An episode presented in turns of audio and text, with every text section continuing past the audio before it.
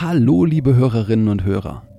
Jan und Chris, eure Wixpeditionäre, sind bald eure Wissensreisenden, denn das ist unser neuer Podcast. Schaut doch einfach mal vorbei. Ihr findet uns in eurer Podcast-App unter Wissensreisende und dann könnt ihr uns auch weiter zuhören und wir sehen uns sicher dort. Und jetzt viel Spaß mit der nächsten Folge Wixpedition. Wenn ihr schon immer wissen wolltet, welcher Videospieldesigner gerne Lego-Steine für sein Leveldesign eingesetzt hat, dann seid ihr hier genau richtig.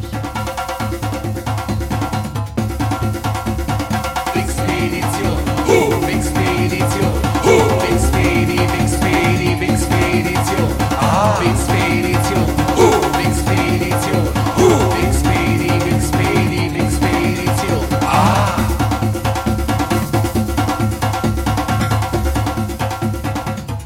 Willkommen beim Podcast, der euch mitnimmt auf eine spannende Reise durch das Wissen der Menschheit.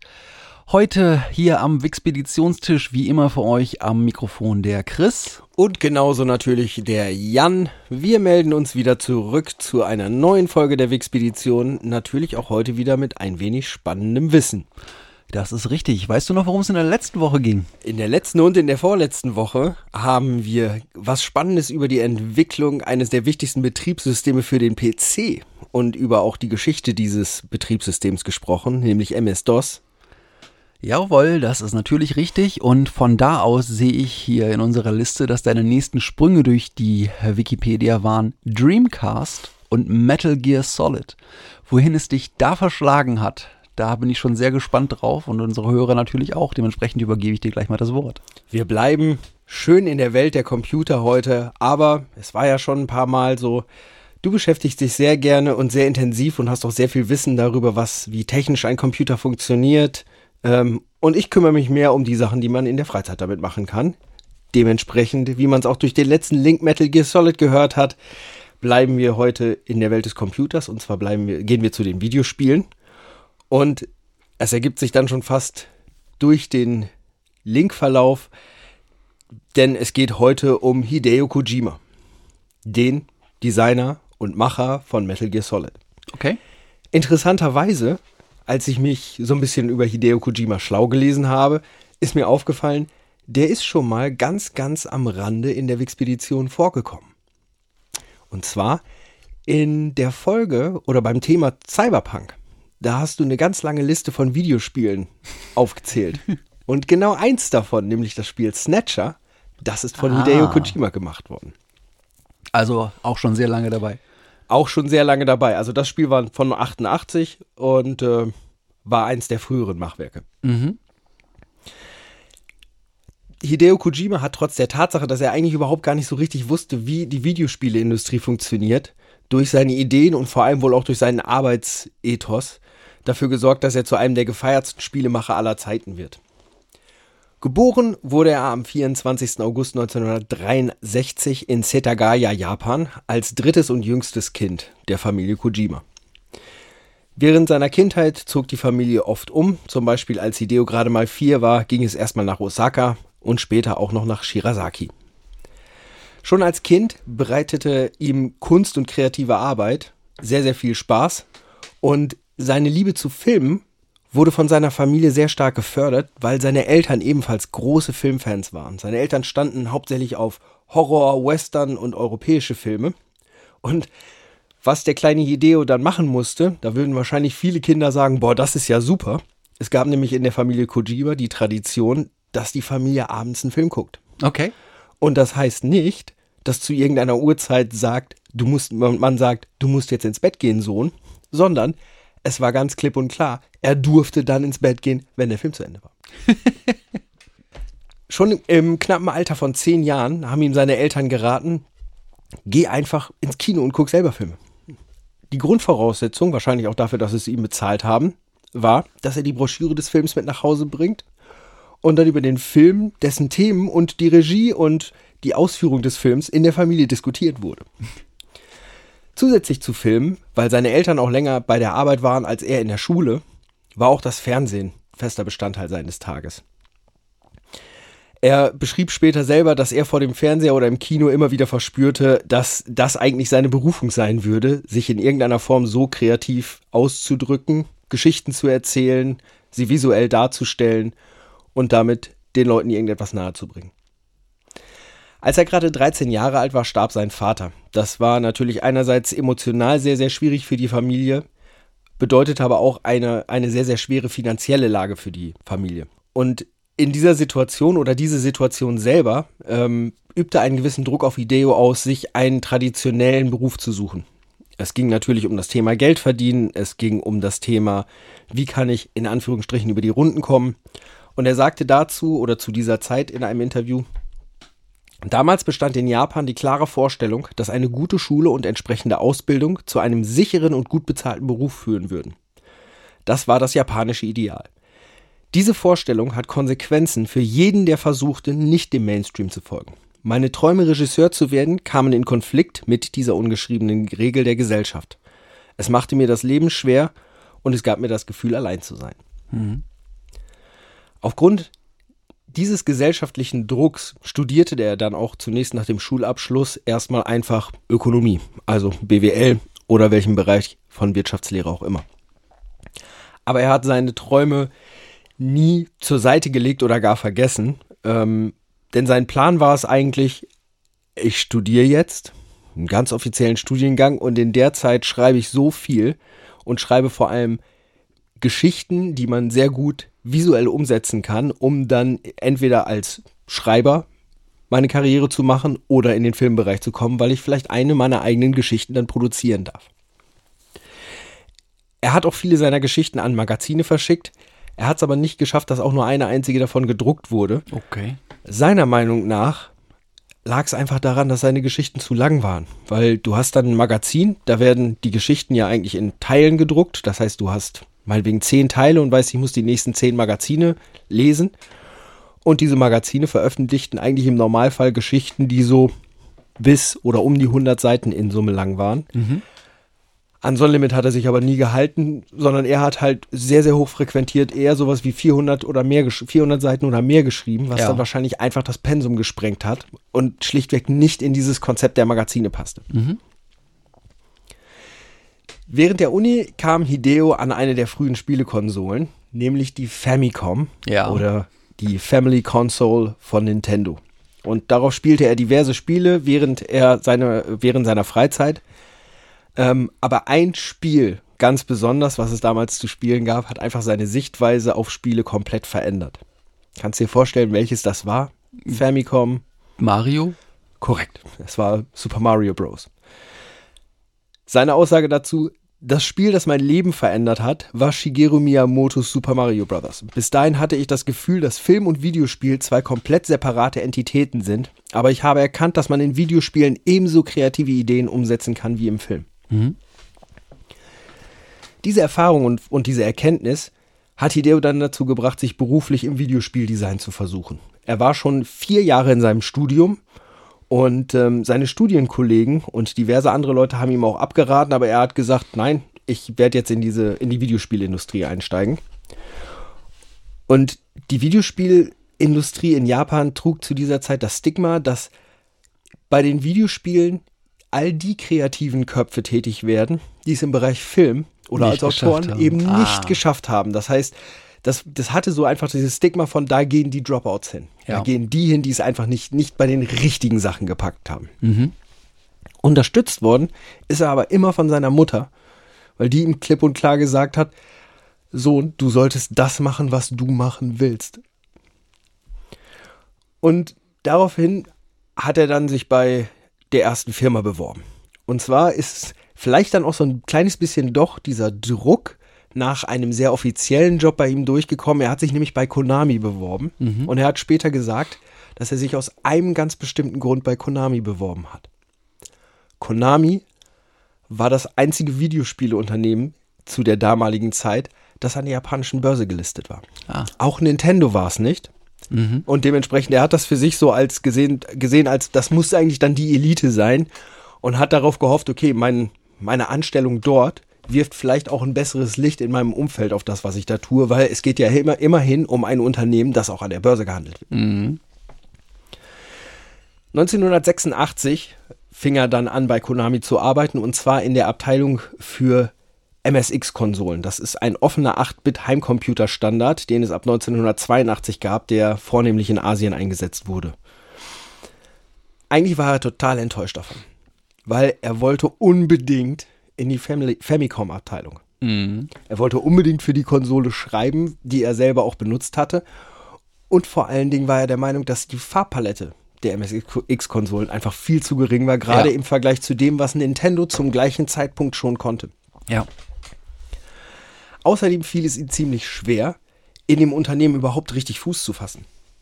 Denn ähm, durch sein Ökonomiestudium, er hatte halt überhaupt den technischen Hintergrund gar nicht. Er wusste gar nicht, wie die Technologie funktioniert. Und der erste Job, den er dann bei Konami bekam, war als Assistant Director für das Spiel Penguin Adventures. Penguin Adventures ist die Fortsetzung von Antarctic Adventure von 1983. Und aus dieser Zeit stammt wohl auch dieser vor allem aus japanischer Sicht großartige Arbeitsethos, weil er sich in der Zeit einfach pauschal fast in Grund und Boden gearbeitet hat. Okay. Das ist natürlich in Japan ganz besonders positiv aufgefallen und einer seiner Vorgesetzten hat ihn dann von Penguin Adventures abgezogen und hat ihm die Chance gegeben, mach dein eigenes Spiel. Und ungefähr ein halbes Jahr hat Hideo dann damit verbracht, ein Konzept für das Spiel Lost World. Nicht World, sondern es schreibt sich wie World, aber mit A Okay. ja, Lost World zu schreiben. Und ähm, es wurde eigentlich relativ deutlich, wie unerfahren er eigentlich war, weil er eigentlich gar nichts darüber wusste, wie strukturiert man die Entwicklung eines Spiels, wie plant man das und wie geht man mit, eigentlich mit technischen Restriktionen um, die Ja. in der Zeit vorliegen. Da hat er nämlich eigentlich keine Ahnung von gehabt. War wohl genial da drin zu sagen, ich habe eine Idee, was wir erzählen können dem Spieler. Aber nicht, wie, wie man im Einzelnen das machen kann. Da musste er noch verdammt viel lernen. Ja gut, und gerade in der Zeit mit den Restriktionen der Rechner war das ja wahrscheinlich noch so, dass die, die, die, die, der gesuchtere Skill in der Lage zu sein, das sind die Restriktionen der Maschine, ich will sie zum Maximum nutzen und kann was daraus machen, ähm, als ich gehe zu den Entwicklern und die Entwickler sagen also nicht schon wieder der Typ, der einfach mir nur sagt, das geht nicht, das geht nicht, das geht nicht und das geht nicht. Also, nachdem er ein halbes Jahr dran gearbeitet hat und gar nicht so viel wirklichen Fortschritt erreicht hat, wurde dann der Stecker gezogen und das war das erste der in Anführungsstrichen abgesetzten, vor Fertigstellung abgesetzten Kojima-Spiele. Konami wollte Kojima aber trotzdem nochmal eine Chance geben. Und daraufhin haben sie ihn versetzt zu einem Spiel mit Militärthema, das sich schon in der Entwicklung befand. Das sollte ein Actionspiel sein, aber das Team hatte unglaubliche Probleme in, mit der Programmierung, weil diese MSX-Hardware einfach zu limitiert war, um die geplanten Action-Elemente überhaupt darzustellen und das programmieren zu können. Ja. Und Kojima und sein Team haben sich dann überlegt, wie kann man eigentlich dieses Spiel verbessern? Und dann hat er sich so ein bisschen an seine, an die ganzen Filme erinnert oder wohl, wie er selber sagt, an einen ganz bestimmten, nämlich an The Great Escape. Aha. Und worum geht es in The Great Escape? Es geht darum, eben nicht zu kämpfen. Es geht darum, eben nicht aufzufallen. Und hat sich überlegt, Mensch, eigentlich wäre das doch ziemlich genial, ein Spiel zu machen, in dem es darum geht, zu schleichen und den ganzen Wachen aus dem Weg zu gehen, statt die alle umzubringen. Ja. Also wurde das Spiel dann von Grund auf als sogenanntes Stealth-Action-Spiel neu gestaltet. Das war auch das, die eigentliche Basis von dem, was wir heute als Stealth-Spiele in der Videospielwelt kennen. Ähm, aufgrund Grund des Konzepts, die Action eher verhindern zu wollen als Spieler, Ja. stieß Kojima aber in der Firma auf total viele Widerstände, weil alle gesagt haben, was, was für ein Quatsch, du hast da einen Helden, ja, wir, wir sind hier, wir sind ja in den 80er Jahren, im Kino dominiert die One-Man-Army, absolut, und du versuchst hier gerade einen Protagonisten zu verkaufen, der sich lieber versteckt, anstatt sich seinem Gegner zu stellen. Das ist doch überhaupt nicht das, was es, was es geben muss. Ähm, aber er hat einfach gesagt, das ist das Spiel, was ich machen will. Und ein Typ bei Konami hat das wohl verstanden und hat auch gemerkt, dass der Kojima halt im Umgang mit den, mit den Menschen einfach nicht, den, nicht die, die richtige Feinfühligkeit hatte und hat ihm halt dabei geholfen, die ganzen Ideen zu pitchen. Und äh, das ist ein Erfolg geworden. Und das war das erste von ihm als Hauptverantwortlicher designte Spiel mit dem Namen Metal Gear. Mal zur Handlung. Liebe Hörer, keine Sorge. Ja, diejenigen, die jetzt denken, oh mein Gott, er fängt an, über die Handlung von Metal Gear zu sprechen. Nein, das werde ich nicht tun. Ich habe in der Vorbereitung auf dieses Thema kurz überlegt, will ich das machen? Dann habe ich angefangen, mich damit zu beschäftigen und habe nach zwei Stunden gesagt, nein, ich möchte das nicht, weil ich dann an dem Punkt war, an dem ich selber überhaupt nicht mehr verstanden habe, was noch in dieser Geschichte insgesamt wann, wie passiert, was chronologisch in welche Reihenfolge gehört, wer wer ist und wer nicht wer ist. Von daher, ich werde das absolut nur am Rande behandeln. Aber Metal Gear, laut der fiktiven Handlung, entsteht Mitte der 90er Jahre in Südafrika die Festungsnation Outer Heaven. Outer Heaven, merkt ihr mal. Ja. Diese Nation beherbergt eine Armee angeheuerter Söldner. Ein Land vollkommen abgeschottet von der Außenwelt mit den besten Sicherheitssystemen, um sich gegen unerwünschte Eindringlinge zu schützen. Als auch noch herauskommt, dass in Outer Heaven eine neuartige Waffe entwickelt wird, beauftragen die westlichen Nationen die Spezialeinheit Foxhound, damit dem Treiben von Outer Heaven ein, ein Ende zu bereiten. Foxhound-Gründer und Kommandeur Big Boss, auch noch sehr, sehr wichtig, ja, entsendet seinen besten Spezialagenten, nämlich Grey Fox. ja, nach Outer Heaven. Wenige Tage später bricht der Kontakt mit Grey Fox ab und seine letzten Worte lauten Metal Gear. Big Boss kann jetzt nur noch den blutjungen Anfänger Solid Snake nach Outer Heaven schicken, um die Festung zu infiltrieren und Grey Fox zu befreien. Solid Snake gelingt es anschließend, die Welt vor der Zerstörung zu retten, Metal Gear zu vernichten und Outer Heaven zu zerschlagen. Also, wir haben Foxhound, wir haben Big Boss, der der Chef von Foxhound ist, wir haben die Festungsnation Outer Heaven. Du bist also soweit Ja. auf dem Level. Nun gut. Das Spiel war kommerziell ein Erfolg und bekam hervorragende Kritiken als eines der besten Spiele für die MSX-Systeme. Ähm, und später wurde Metal Gear dann auch auf weitere Systeme portiert, um dann nochmal verkauft zu werden. Ja. Mit seinem ersten Erfolg in der Tasche arbeitete Kojima als nächstes am bereits angesprochenen Snatcher, dem Cyberpunk-Spiel, ähm, was sehr, sehr storybetont war. Und dieses Spiel sollte sechs Kapitel haben. Aber binnen 1,5 Jahren Produktionszeit hat es Kojima und sein Team gerade mal geschafft, zwei der Kapitel fertigzustellen. Konami verlangte dann aber irgendwann, dass das Spiel auf jeden Fall jetzt veröffentlicht werden sollte, weil es einfach schon zu viel Geld verschlungen hatte. Das Team hat dann noch versucht, frenetisch ein weiteres Kapitel unterzubringen. Aber Konami war hart mit der Deadline und somit erschien Snatcher Ende 1988 mit nur zwei Kapiteln und einem Cliffhanger-Ende. Super. Nach dem Erfolg von Metal Gear veröffentlichte Konami dann ohne Kojimas Zutun den Titel Snake's Revenge. Snake's Revenge war ein wirkliches Actionspiel, das nur im Westen, aber nicht in Japan veröffentlicht worden ist. Und bei einer Zugfahrt traf Kojima damals einen alten Freund, der gerade an der Entwicklung dieses Spiels arbeitete. Oh, Und hat er erzählt Kojima dann, Mensch, also eigentlich ist das überhaupt nicht so, wie Metal Gear damals war. Äh, Und du solltest selber einen zweiten Teil machen. Ja.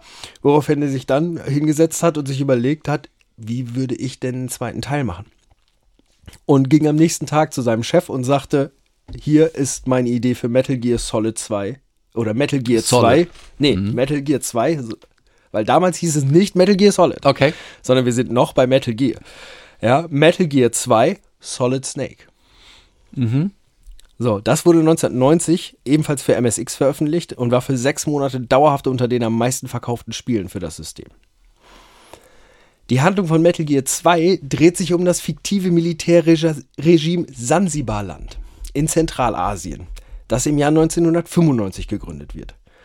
Es hat sich mit Gewalt ein Arsenal an Nuklearwaffen angeeignet. Dazu kommt, dass im Jahre 1997 die Erdölressourcen nach dem Ende des Kalten Krieges schneller aufgebraucht sind als erwartet.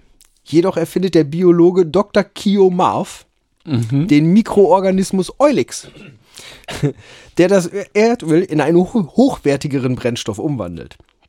Er wird aber mitsamt der Eulix-Formel entführt, wobei die Spuren natürlich nach Sansibarland führen. Nachdem sich Sansibarland mit Hilfe zahlreicher angeheuerter Söldner mehrmals vor russischen Einheiten schützen konnte, holt Oberst Roy Campbell das ehemalige Foxhound-Mitglied Solid Snake in die Einheit zurück. Es gelingt ihm, Sansibarland zu stoppen und Eulix sicher zurückzubringen. Der Drahtzieher, Big Boss, wird von Solid Snake getötet, der sich anschließend nach Alaska zurückzieht. Also im ersten Teil war Big Boss der Anführer von Foxhound. Ja. Im zweiten Teil ist äh, er der Anführer der Bösewichte in Sansibarland. Busy Guy. So. Wird, wird noch viel besser. Viel besser. Nach diesem, ähm, nach diesem Spiel, was eben auch, wie ich gesagt habe, ja ein großer Erfolg war, hatte Kojima dann erstmal die Aufsicht über ein Remake von Snatcher. Und dieses Mal wurde das auch mit einem vernünftigen Ende veröffentlicht und zu Ende geschrieben, vor allen Dingen vorher.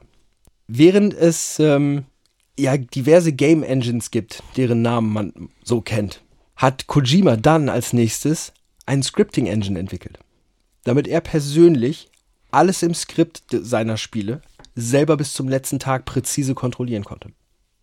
Das war absolute kreative Kontrolle und das war später auch für ihn in seiner Arbeit vollkommen normal, das immer genau so zu tun. Also er hatte immer die absolute alleinige Kontrolle über alles, was ablief. Mhm. Das erste Spiel, das er dann mit dieser Engine entwickelt hat, war Police Notes. Ein Adventure-Spiel, das 1994 für PC veröffentlicht wurde, aber auch später auf diversen anderen Plattformen rausgebracht wurde. Und eine der Plattformen, auf der dieses Spiel erschien, das war eine, die fand Hideo Kojima auch total spannend, wegen ihrer Möglichkeiten, ähm, 3D zu visualisieren und wegen ihrer Rechenpower. Und das war Sonys PlayStation. Eigentlich wollte Kojima einen 3D Metal Gear für die Konsole 3DO machen. Die wurde aber vom Markt genommen und daraufhin hat er gesagt, alles klar, der nächste Player wird Sony sein mit der PlayStation und ich produziere für die jetzt was. Das Spiel sollte dann auch nicht mehr Metal Gear heißen, sondern dieses Spiel sollte dann Metal Gear Solid heißen.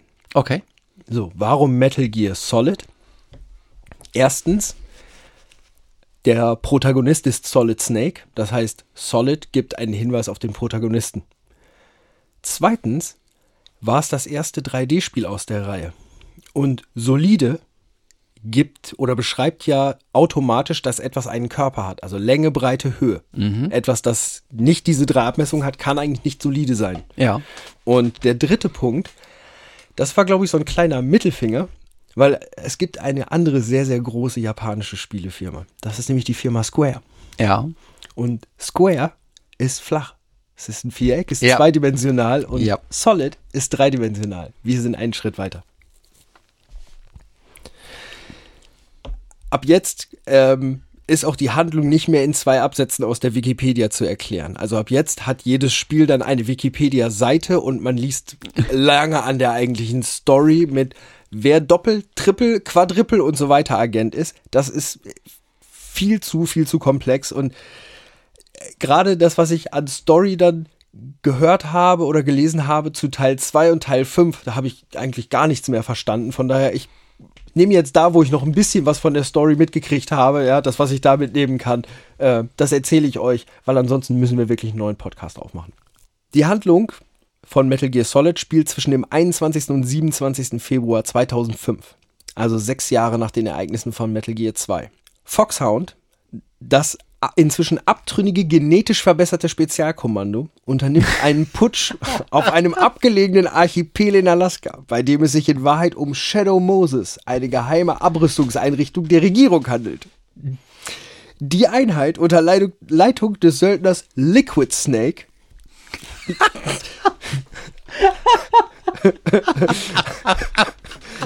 Also, die Einheit unter Leitung des Söldners Liquid Snake hat mehrere atomare Sprengköpfe und mehrere Geiseln in ihre Gewalt gebracht, sowie den Metal Gear Rex. Das ist ein sehr, sehr großer Mecher, der Atomraketen abfeuern kann. Mit diesem Trumpf erpressen die Terroristen die US-Regierung, um die sterblichen Überreste des legendären Söldners Big Boss zu erhalten. Im Laufe der Handlung stellt sich heraus, dass Solid Snake und Liquid Snake beide Klone von Big Boss sind, wobei der eine alle dominanten und der andere alle rezessiven Gene erhalten hat. Und was ist mit Gaseous Snake? Was hat der abbekommen? Der dritte Bruder kommt erst im zweiten Teil. Oh mein Gott, oh mein Gott. Wait. Wait for it. Wait for it. Ja, es gelingt am Ende Solid Snake, Liquid Snake zu besiegen und Metal Gear Rex zu deaktivieren. Ja, das klingt alles erstmal komplett wahnsinnig. Ähm, wenn man diese Sachen, wenn man einfach mal die gesamte Metal Gear Storyline sich in einem YouTube-Video zum Beispiel, was dann auch ein bisschen länger ist, erzählen lässt, ist das, was sie an Zusammenhang geschrieben haben und sich zusammengebaut haben, schon ziemlich cool. Ja, komplett abgedreht und immer wenn sie nicht weiter wussten, war es Nanotechnologie. Vollkommen klar. Aber es ist schon der absolute Hammer. Aber nicht nur die Story, sondern das Spiel Metal Gear Solid gilt auch heute immer noch oder gilt als eins der besten, wenn nicht möglicherweise sogar das beste PlayStation 1 Spiel.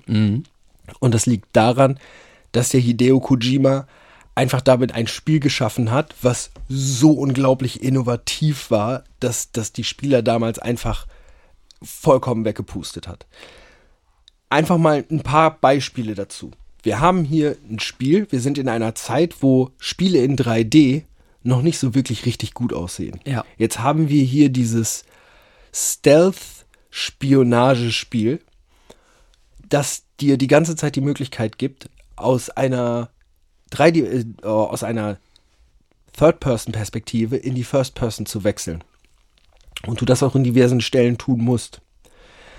Im Gegensatz zu allen anderen Videospielen, gerade aus der Zeit, startet dieses Videospiel wirklich mit einer Introsequenz wie einem Film, wo die Charaktere vorgestellt werden. Wann immer ein Charakter in diesem Spiel das erste Mal auftaucht, siehst du eingeblendet den Namen und darunter, wie als gäbe es einen Schauspieler, steht immer der Name des Voice Actors. Okay. Also die haben wirklich darauf geachtet, dass du das Gefühl hast, innerhalb einer Story zu sein und nicht einfach nur, ich spiele hier jetzt ein Videospiel und springen und laufen ist meine Aufgabe. Es war das erste Mal, dass es wohl möglich war, ein Videospiel zu vollenden und pauschal zu sagen, ich bringe hier keinen um. Mit Ausnahme von den Bosskämpfen, wo du halt ihn besiegen musst, konntest du dieses Spiel spielen, ohne einen einzigen Gegner zu töten. Oder du kannst ja auch alle töten. Ja. Dann die vierte Wand oder Fourth Wall. Wenn Charaktere eines Spiels oder eines Films auf einmal mit dem Zuschauer sprechen oder interagieren. Es gibt so viele Beispiele in der ganzen Reihe Metal Gear Solid, wo die vierte Wand, sagt man vierte Wand auf Deutsch? Ja. Ja, wo die vierte Wand einfach pulverisiert wird. Und zwar richtig pulverisiert. Ähm, zum Beispiel sagt, ähm, gibt es eine Sequenz da drin, wo Solid Snake, der Spielercharakter, von Revolver Ocelot gefangen genommen und gefoltert wird. Und vor dieser Foltersequenz gibt es zwei verschiedene Cutscenen, in denen Revolver Ocelot verschiedene Dinge sagt. Und das Ganze ist abhängig davon, wie lange dein letzter Speicherpunkt weg ist. Okay. Weil wenn du lange nicht mehr gespeichert hast, dann sagt er dir, hm, Snake, du hast lange dein Spiel nicht gespeichert. Du musst dir überlegen. Ja, ob das vielleicht auch fürs nächste Mal cleverer ist, das anders zu machen. Ähm, es gibt den sogenannten Codec. Der Codec ist eine Art Funkgerät, damit kann Solid Snake immer wieder Leute kontaktieren, die ihm helfen oder zum Beispiel, um das Spiel zu speichern, musst du auch eine Person kontaktieren. Ähm, es gibt die, die Situation, wenn du das Spiel lange spielst und das ohne Unterbrechung, dann bekommst du irgendwann vom Kernel einen Anruf aus deinem, auf deinem Codec, ja, dass es super ist, dass Snake so ein extrem disziplinierter ähm, Soldat ist, der seine Körperfunktion so gut unter Kontrolle hat. Was so viel bedeutet wie, lieber Spieler, geh mal aufs Klo. ja, ähm, dann haben die Charaktere in den Codex, ähm, die du dort anrufst, haben Reaktionen auf alle möglichen Dinge. Es gibt eine Situation in dem Spiel, da verfolgst du eine Frau auf eine Damentoilette. Das verlangt, glaube ich, das Spiel sogar von dir.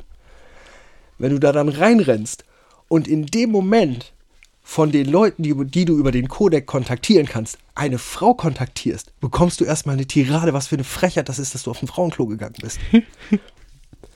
ja, ähm, wir haben einen kleinen zusätzlichen Kopierschutz eingebaut. Irgendwann bekommt Snake eine optische Disk von einem anderen Charakter. Und daraufhin sagt er, der gibt ihm die Disk und sagt, ey, vergiss nicht Meryl über deinen Codec zu kontaktieren. Ihre Frequenz steht auf dem CD-Case. Aber es war selbstverständlich nie das virtuelle CD-Case, was du bekommen hast. Spieler haben, haben das Spiel vollständig abgesucht und sind wahnsinnig geworden, bis sie realisiert haben, dass das auf der physischen Verpackung des Spiels hinten drauf ist. Ja. Also, und von solchen Sachen sind da unheimlich viele drin. Ich glaube, eine der berühmtesten Sachen aus Metal Gear Solid 1 ist der Bosskampf mit Psycho Mantis, wo ich verstehen kann, wenn du ein Kind 1998 bist und du hast eine Playstation, dass du echt einfach nur denkst, alter Schwede, das kann ja wohl überhaupt nicht wahr sein. Erstmal redet dieser, dieser Gegner halt mit dir und sagt, ey, ich habe hier die mega Hyperkräfte, Telekinese, Telepathie, alles, was du willst und macht dann halt so ein bisschen so, ich konzentriere mich jetzt kurz. Und wenn du, man erinnere sich kurz an die PlayStation 1, du hattest Speicherkarten. Und dann hat das Spiel deine Speicherkarte ausgelesen. Und wenn da bestimmte Konami-Spiele zum Beispiel drauf waren, dann hat der Charakter halt gesagt, ach, guck mal, du magst das und das. Das ist ja cool. Ja, und die Leute haben gesagt, äh, wie kann das sein? Dann gab es bei der PlayStation das erste Mal Rumble-Controller. Mhm. Aufhin sagt er, leg deinen Controller auf den Boden, dann rumbelt der und du weißt das selber, wenn du den auf den Tisch legst und die Vibration fängt an, dann bewegt er sich. Ja. Und genau das ist halt die Sache. Ein Spieler in, deinem, in dem Videospiel oder ein Charakter in dem Videospiel sagt dir, ich werde jetzt deinen Controller bewegen, leg den mal auf den Boden. Und dann bewegt sich dein Controller. Eigentlich alles total logisch, aber trotzdem ziemlich bahnbrechend. Und das Brillante war, du konntest den nicht besiegen bis zu dem, weil er halt die ganze Zeit gesagt hat, ich kann deine Gedanken lesen, ich kann deine Gedanken lesen. Und er konnte immer alles voraussagen. Und die Art und Weise, diesen, diesen Gegner zu besiegen, war das Controllerkabel von Port 1 in Port 2 zu stecken.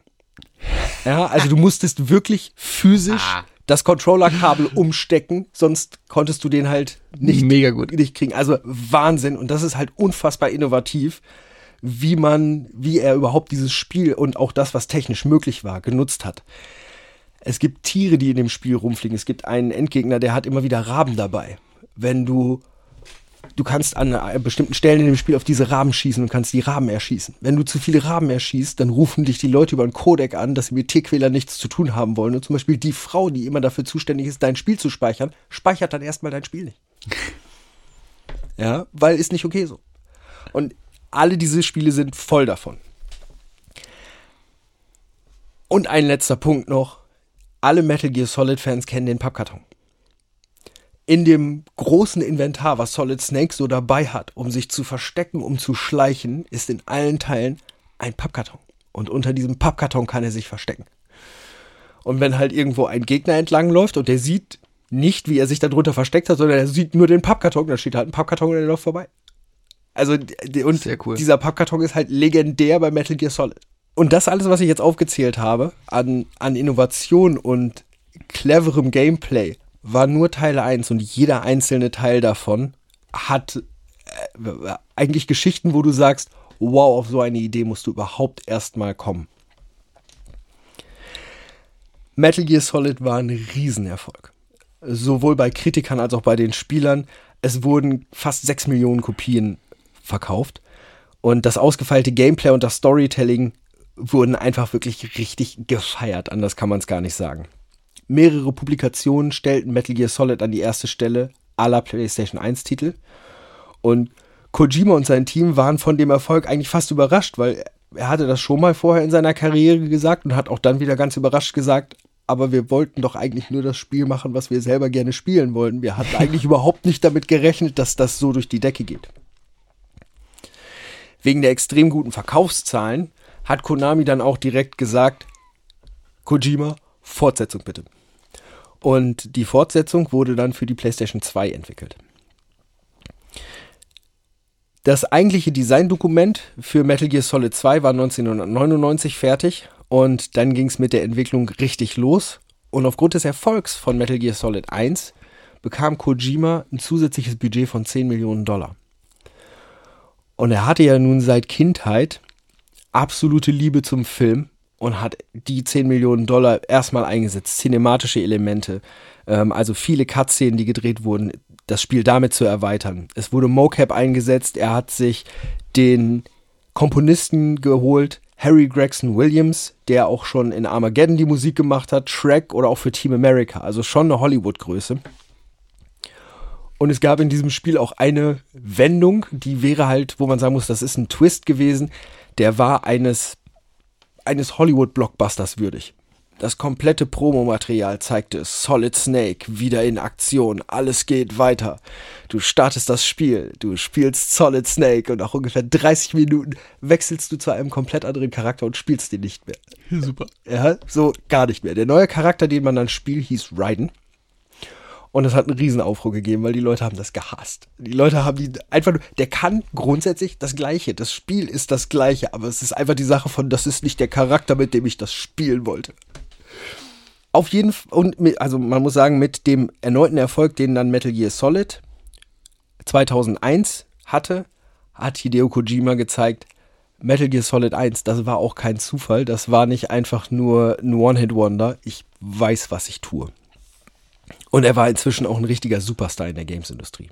In den 2000ern hat er dann diverse Spiele produziert, unter anderem mehrere Spin-offs, Remakes und Re Releases von Metal Gear und Metal Gear Solid Teilen, zwei Teile in der Zone of Enders Series und ein Spiel, das wir beide gespielt haben. Und zwar das Castlevania Lords of Shadow. Kommt von Kojima Productions. Und das haben wir beide sehr gemocht.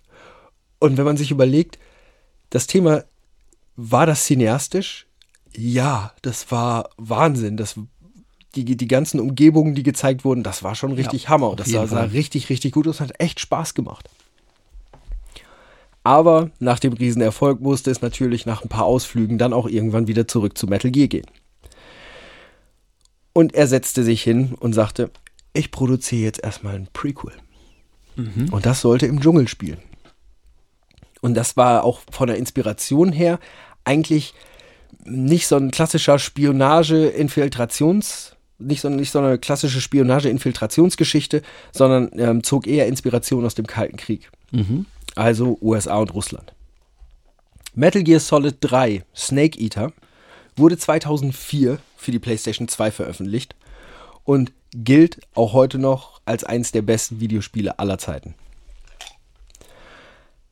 Auch hier muss man jetzt noch mal ein kleines kurz mit auf die Handlung gehen, weil jetzt wird's wieder super. Ja. Im Kalten Krieg, also in den 60ern, wird der Soldat Naked Snake losgeschickt. Ja, es ist wichtig, es ist nicht Solid Snake, es ist nicht Liquid Snake und es ist nicht Solidus Snake, der im zweiten Teil vorkommt. Nein, es ist Naked Snake. Um einem Sowjet, also er wird losgeschickt, um einem sowjetischen Wissenschaftler, der einen Panzer als mobile nukleare Abschusseinrichtung entwickelt hat, zum Überlaufen zu verhelfen. Die Mission wird durch Snakes frühere Mentorin The Boss, nicht Big Boss, sondern The Boss sabotiert, welche übergelaufen ist. Der russische Colonel, Colonel, der russische Colonel Volgin übernimmt den unfertigen Panzer und den Wissenschaftler oder nimmt den unfertigen Panzer und den Wissenschaftler mit und er besitzt außerdem zwei Nuklearsprengköpfe, die er von The Boss als Beweis ihres Überlaufs bekommen hat. Einen davon setzt er ein, um eine Forschungseinrichtung zu zerstören und die russische Regierung schreibt das den USA zu, weil sie ja übergelaufen ist. Snake konnte überleben und wird von der CIA auf The Boss und Volgin angesetzt. So. Snake gelingt es, Volgin zu töten. Er stellt dann The Boss. Und in dem Moment teilt sie ihm allerdings mit, und sie ist ja auch seine Mentorin, dass sie eigentlich als Doppelagentin und im Auftrag der CIA gehandelt hat. Also als totale Patriotin. Und dass es halt einfach nicht geplant war, dass eine der Nuklearwaffen eingesetzt wird, sondern dass es eigentlich geplant war, dass sie dann jetzt sozusagen zurückkommen kann. Aber dadurch, dass dieser Angriff jetzt passiert ist, irgendjemand die Verantwortung übernehmen muss. Und äh, sie ist es halt, die, diejenige, die es jetzt tragen muss und wird dann von Snake getötet. Und daraufhin erhält Snake dann von der amerikanischen Regierung den Ehrentitel Big Boss. Ja, ah, ja, weiß ich, weil dann wird er erst Chef von Foxhound und dann später mit Sansibarland und so, ne, weißt du Bescheid. Ähm, und muss sich dann halt Orden heften lassen mit dem Wissen, dass seine eigene Mentorin ganz im Sinne dieser Regierung gehandelt hat und den Kopf hinhalten musste. Ja, also das ist schon von der Story her, glaube ich, eine ne Sache, die er recht gut emotional rübergebracht hat. Ähm, aber es ist natürlich schon sehr cheesy. Sehr, sehr cheesy. In diesem Spiel muss man wirklich noch eine Sache erwähnen, und zwar ist das ein, ein, ein Bosskampf, und zwar mit dem Scharfschützen The End. Das ist ein Typ, der ist schon uralt und der ist halt Scharfschütze und kann ewig Zeiten komplett ruhig liegen bleiben und so weiter. Und du gehst halt in ein Sniper-Gefecht mit dem. Und wenn du in dem Moment das Spiel speicherst und die Konsole ausschaltest und eine Woche die Zeit nach vorne stellst, die Konsole wieder anschaltest, in das Spiel reingehst, bekommst du eine Cutscene, wo Snake auf den Typen zugeht, von hinten, den einmal kurz anpackt und der dann umfällt, weil er an Altersschwäche gestorben ist. Hervorragend. Ja, wenn du nach ein paar Tagen die Konsole schon wieder anmachst und nicht die ganze Woche wartest, bis der Typ vor Altersschwäche stirbt, ja, dann siehst du, wie der Typ Snake umbringt, weil Snake eingeschlafen ist. Ja, es gibt in diesem Teil die Möglichkeit an einer Stelle den Charakter Revolver Ocelot, den ich ja auch schon im ersten Teil erwähnt habe, zu erschießen. Und in dem Moment meldet sich über den Codec Colonel Campbell aus der Zukunft, der sagt, dass das ein Temporalparadoxon ist und dann ist Game Over. Die, die machen, der ist halt nicht hingegangen und hat gesagt, gut, dann kannst du den einfach nicht erschießen, sondern wenn du den erschießt, ist Game Over, weil du hast gerade die Zeitlinie zerstört. Laut Kojima sollte Metal Gear Solid 3 eigentlich der letzte Teil sein. Aber die Fans und auch das Studio haben einfach zu viel Druck gemacht und gesagt, wir, es muss mehr geben. Metal Gear Solid 4 sollte dann das cineastische ultimative Ding werden. Äh, mit mehreren Stunden Cutscenen drin. Und dieses Spiel ist der Weltrekordhalter für die längste ununterbrochene Cutscene in einem Videospiel. Was schätzt du, wie lang die ist? Boah, ich schon echt lange gesehen habe, würde ich sagen, eine Stunde. Nee, 27 Minuten. Aber 27 Minuten ist schon lang. Ist eigentlich schon lang, wenn du dir denkst, ich verbringe jetzt eine halbe Stunde, ich möchte eigentlich ein Videospiel spielen und ich verbringe jetzt eine halbe Stunde nur mit gucken. Metal Gear Solid 4 erschien 2008 mit fulminanten Reaktionen wiederum von, Reakt äh, von Kritikern und Spielern. Zu dieser Zeit spielte Kojima ganz, ganz oft mit seinem Sohn die so alle möglichen Videospiele. Ähm, der ist sehr, sehr verschlossen, was sein Privatleben angeht, aber das hat er selber dann in Interviews erzählt. Und unter anderem spielte er mit seinem Sohn total gerne Super Smash Bros. Und irgendwann fragte ihn sein Sohn, warum ist eigentlich keiner deiner Charaktere in dem Spiel, Papa? Und Hideos Freund Masahiro Sakurai entwickelte zu dieser Zeit gerade Super Mario Bros. Melee, war aber in der Entwicklung schon zu weit, als dass er noch einen Charakter hätte aufnehmen können.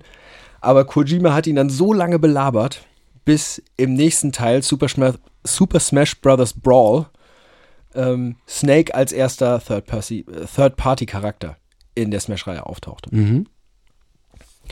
2011, nach 20 Jahren Erfolg in der Videospielbranche, wurde Kojima Vice President bei Konami. Er beauftragte die Entwicklung einer neuen Spiele-Engine und stellte diese im August 2012 vor. Das war, die, das war der, die Fox Engine. Und zwar zur Vorstellung gab es ein Demo mit dem Namen Metal Gear Solid Ground Zeroes. Das war ein Prolog für Metal Gear Solid 5. The Phantom Pain. Im März 2013 wurde The Phantom Pain erstmals offiziell vorgestellt und 2015 im September veröffentlicht. Und sämtliches Promomaterial sagte deutlich und stolz über dem Titel A Hideo Kojima Game. Wieder großartige Kritik Kritiken, wieder mehrere Millionen verkaufte Kopien. Eine große Änderung hatte es gegeben, nämlich Snake. Ich überlege jetzt gerade, ich glaube, da ist es wieder ein anderer Snake. Ich glaube, da ist es Venom Snake, heißt der. Ich konnte mir das auch am Ende alles nicht mehr merken. Also es gibt ja ganz viele Snakes. Der wurde nicht mehr von dem langjährigen Sprecher David Hayter gesprochen, sondern wurde sowohl im Mocap-Bereich als auch von der Sprache her von Kiefer Sutherland übernommen. Okay. Trotz des Budgets von 80 Millionen Dollar für Metal Gear Solid 5 wurde ein Teil des Inhalts gestrichen, unter anderem einige späte Missionen und ein aufwendigeres Ende. Obwohl es keine offizielle Erklärung dazu gab, warum die Streichungen vorgenommen worden sind, wurde schon davon ausgegangen, dass es irgendwo interne Reibereien bei Konami gab. Ja. Schon ein paar Jahre vor Metal Gear Solid 5 hatte Kojima immer wieder gesagt, dass er voll Bock hätte, ein Horrorspiel zu machen. Und dass er am liebsten das Silent Hill Franchise wiederbeleben würde. Im August 2014 erschien dann ganz klammheimlich im PlayStation Store ein Demo für ein First-Person-Horrorspiel mit dem Namen PT. PT steht dabei einfach nur für Playable Teaser. Und die Community ähm, fand relativ schnell heraus, dass das ein neuer spielbarer Teaser für ein neues Silent Hill Spiel war. Was unter anderem erstens als Schauspieler, der gemocapt wurde und der der Hauptcharakter sein sollte, Norman Reedus hatte. Außerdem Hideo Kojima. Und als weitere Inspiration für dieses Horrorspiel Guillermo del Toro. das wurde halt Silent Hills, wie es dann genannt wurde, war super schnell ein mega gehypter, hocherwarteter Titel. Aber hinter den Kulissen bei Konami, da schien gerade alles irgendwie doch gar nicht so rosig zu sein. Am 3. März 2015 veröffentlichte IGM Italien ein Interview mit Kojima, in dem er bestätigte, dass Metal Gear Solid 5 sein letzter Titel innerhalb des Franchise gewesen wäre und die Reihe aus seiner Sicht auch komplett wäre, selbst wenn sie ohne ihn weitergeführt werden würde. Am gleichen Tag gab Konami bekannt, dass das Unternehmen restrukturiert würde. Und wenige Tage später wurde die Tagline A Hideo Kojima Game sowie das Logo von Kojima Productions von allen Promomaterialien von Metal Gear Solid 5 entfernt und auch später gefertigte physische Kopien hatten den Aufdruck auf der Box nicht mehr. Obwohl es von beiden Seiten keine offizielle Stellungnahme dazu gab, wurde die Situation zwischen Konami und Kojima dann natürlich immer öffentlicher diskutiert, weil Ja. du stellst dir natürlich die Frage, was passiert da denn gerade? Richtig. Im April 2015 gab Konami offiziell bekannt, dass Silent Hills nicht mehr weiterentwickelt werden würde. PT wurde aus dem PlayStation Store entfernt. Und im Normalfall, wenn ein Spiel nicht mehr im Store erhältlich ist, aber du es gekauft hast, kannst du es runterladen. Selbst die Möglichkeit wurde genommen. Das heißt, hattest du es noch auf deiner Konsole? Glück gehabt. Wenn nicht, ist das nicht mehr wiederzubekommen. Sehr spannend ist, gib mal bei eBay ein PlayStation 4 PT. Mhm. Ähm, die gehen bei 500 Euro los. Krass. Und du darfst die natürlich niemals ans Netz anschließen, weil sobald da eine neue Firmware drauf ist, wird es nicht mehr funktionieren. Du darfst nichts mit der Konsole eigentlich machen, sonst ist das, glaube ich, Fritten. Am 9.10.2015 verließ Kojima das letzte Mal das Büro von Kojima Productions in Tokio. Oder, wie es inzwischen bei Konami hieß, Produktionsabteilung Nummer 8. Mhm. Ähm, nach einer Abschiedsparty ging er dann. Die wurde ihm zu Ehren gegeben und trotz veröffentlichter Bilder dieser Party gab Konami an, dass Kojima sich nur in einem ausgedehnten Urlaub befindet. Bei den Game of the Year Awards 2015 sagte der Gastgeber der Show dann ganz offiziell, dass Konami Kojima erfolgreich daran gehindert hätte, an der Gala teilzunehmen und den Preis entgegenzunehmen für Metal Gear Solid 5. Im Dezember 2015 wurde die Trennung zwischen Kojima und Konami dann offiziell gemacht. Beide Seiten haben bis heute dazu keine weiteren Angaben gemacht, warum es dazu gekommen ist, wie es dazu gekommen ist. Aber nur einen Tag später gründete Kojima die von Konami unabhängige Firma Kojima Productions. Und kurz danach wurde eine Partnerschaft zwischen Kojima und Sony Entertainment bekannt gemacht. Schlussendlich, na klar, kriegt der einen Vertrag mit jemand anderem, wenn es nicht Konami ist. Natürlich findet sich eine Firma Microsoft, eine Firma Sony oder irgendein großer Publisher, der dem Geld in den Rachen wirft, um Spiele zu machen, weil der 20 Jahre lang Blockbuster gemacht hat, die sie verkauft haben wie warme Semmeln. Bei der E3-Konferenz 2016 kam Kojima dann während der Pressekonferenz von Sony auf die Bühne und verkündete eigentlich richtig schön mit einem Grinsen, also es ist wirklich herrlich, sich das anzusehen. Hello everyone, I'm back. Ja, grinste und der komplette Saal bricht in Jubel auf. Sein neues Spiel heißt Death Stranding und hier ist es dann auch zu der Zusammenarbeit zwischen Norman Reedus und Guillermo del Toro gekommen. Und er hofft mit Death Stranding und einem möglichen Nachfolger eigentlich auch wieder eine, eine neue Art Spielgenre zu schaffen.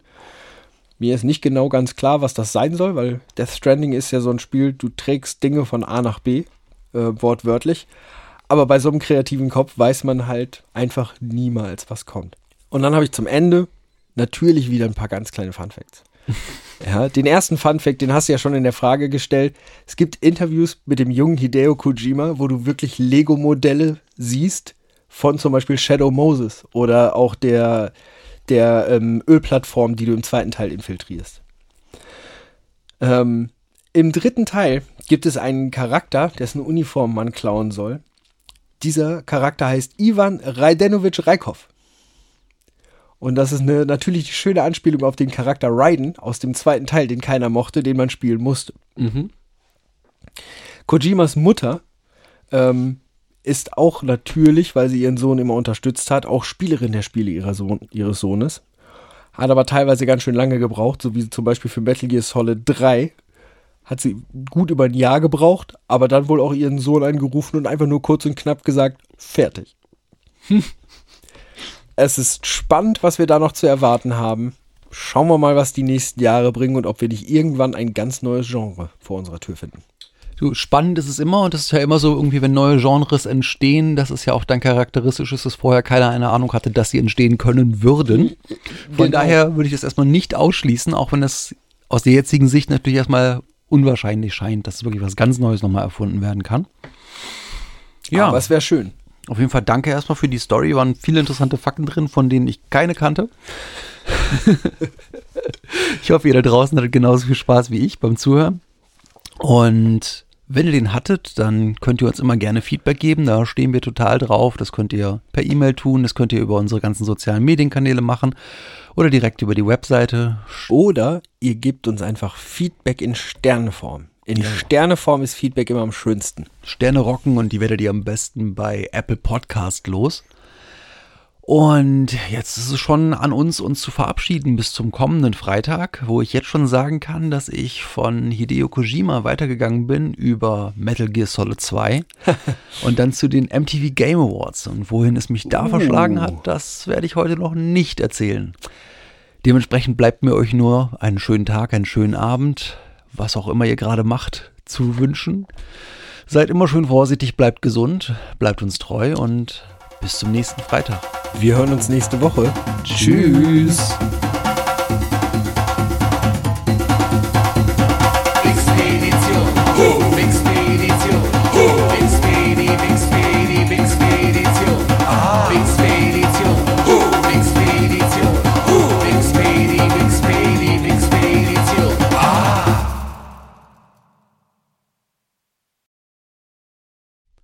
Wenn ihr schon immer wissen wolltet, welcher Spieledesigner für sein Entschuldigung, Leveldesign gerne trainierte Affen benutzt hat. Mir war nicht klar, dass Wenn ihr schon immer wissen wolltet, welcher Spieledesigner gerne Lego-Steine zum Leveldesign bei dem Design dann wisst ihr, dass es heute um Josef Beuys geht. Dazu kommt, dass im Jahr 1997 die Erdöl Erdölreserven nach dem Ende des Kalten Kriegs schneller aufgebraut Wenn ihr schon immer wissen wolltet, welcher Spieledesigner, der auch Hände hat mit Fingern dran, damit kleine Plastik-Klemmblöcke Kurz auf Stopp.